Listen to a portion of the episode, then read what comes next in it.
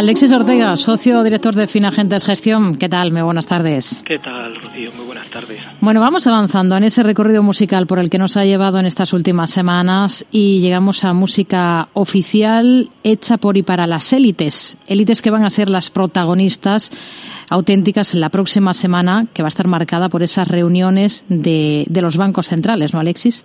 Sí, exacto. Eso es prácticamente. Llevamos una batalla entre los mercados y, los bancos centrales en cuanto a cuánto se subirán los tipos, hasta dónde llegarán y cuándo volverán otra vez a bajar los tipos de interés. Y en esa lucha pues eh, la hemos escenificado un poco con la música popular en sus distintos ámbitos eh, y ahora la, la música culta o la música de las élites, aquí ejemplificada por un compositor que también era un compositor muy apegado al negocio operístico, de hecho fue empresario operístico, pero en cierto modo también tenía muy buenas relaciones con la Casa Real y aquí prácticamente tenemos lo que se llama la música acuática, que es una obra que se hizo básicamente para el lucimiento de Jorge I de Inglaterra, el, primer rey de la, de la Casa de los Hannover, eh, que como Händel era, era alemán y tenía una cierta envidia de su, de su hijo, que, que ofrecía fiestas muy espectaculares, y él para compensar un poco con, uh, hizo un paseo por el Támesis con música de, de Händel que tuvo muchísimo éxito y aquí tenemos precisamente esta que es eh, el, esta digamos esta pieza que creo es la octava de la suite primera de, de, de, lo, de la música acuática y que es muy impresionante y, refleja un poco esa especie de música que como usted muy bien decía es hecha para las élites, por las élites y para el lucimiento de las élites, que va a tener su gran escenario la semana que viene. Empezando por la Reserva Federal, por esa decisión de tipos, toda la atención en cualquier matiz que pueda introducir en su discurso Powell. ¿Qué espera? Sí, la verdad es que se espera con mucha intensidad, puesto que realmente los bancos centrales están en una situación relativamente complicada. Han llevado a cabo adelante un proceso de subida de tipos de interés que prácticamente es el más rápido en las últimas dos décadas y de alguna manera parece que están logrando reconducir la inflación y de los niveles que estábamos alcanzando prácticamente casi de los dos dígitos, pues prácticamente en estos momentos pues estamos prácticamente en casi la, la mitad, en el 6 y pico por ciento, en Estados Unidos 6,4 por ciento, 5,7 la, la subyacente y de alguna manera la Reserva Federal tendrá que decirnos algo. Hoy el dato de PCE, por ejemplo, ha sido prácticamente lo que se esperaba, aunque hay alguna Banco de la Reserva Federal, sobre todo el de Cleveland, que hace estimaciones que apunta que volverán otra vez a haber impulsos al alza de la inflación de prácticamente 0,6 en, el, en el IPC mensual y prácticamente el PCE, que ha sido prácticamente nulo este mes, pues pueda subir un 0,4. Con lo cual, de alguna manera, los bancos centrales eh, además están viendo una cierta desaceleración en la actividad económica, por lo tanto tienen que jugar un poco a dos bandas.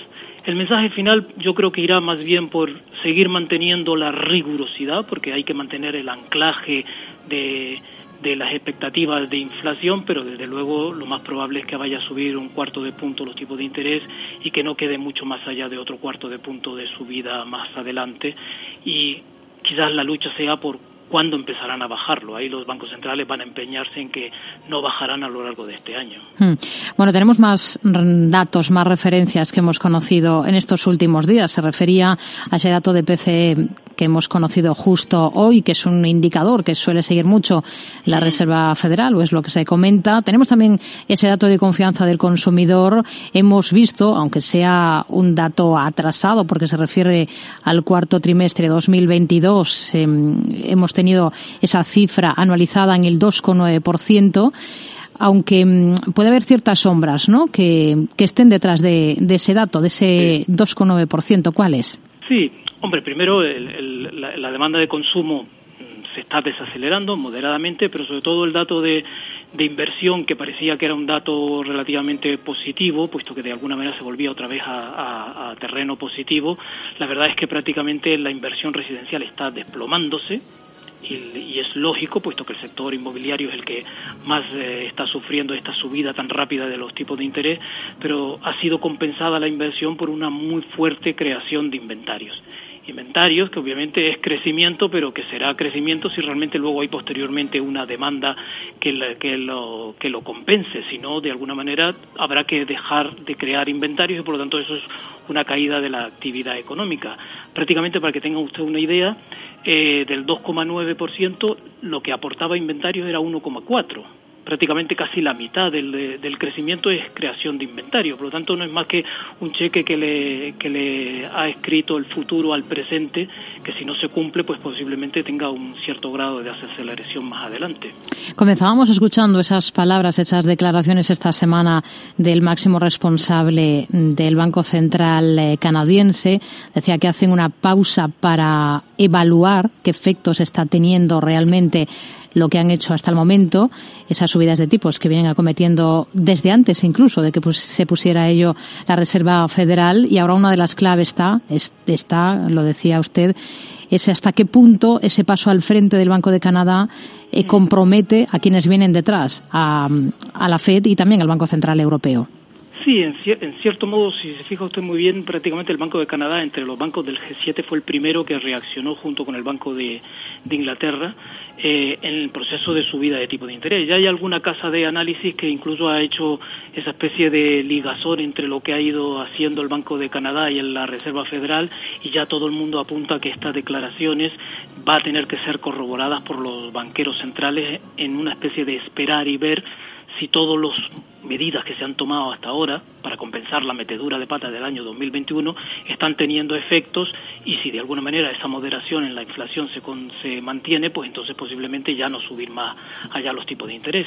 Eso es un poco lo que tendrá que evaluar la Reserva Federal si lo sigue o no lo sigue, pero desde luego todo apunta a que de alguna manera al Banco de Canadá habrá que hacerle algo de caso. Tenemos que cerrar nuestro cielo, defender nuestro cielo. Esa es la prioridad número uno. Después de eso, necesitamos obtener más vehículos armados, tanques, sistemas de artillería, drones. Oleksiy Rednikov, ministro de Defensa de Ucrania.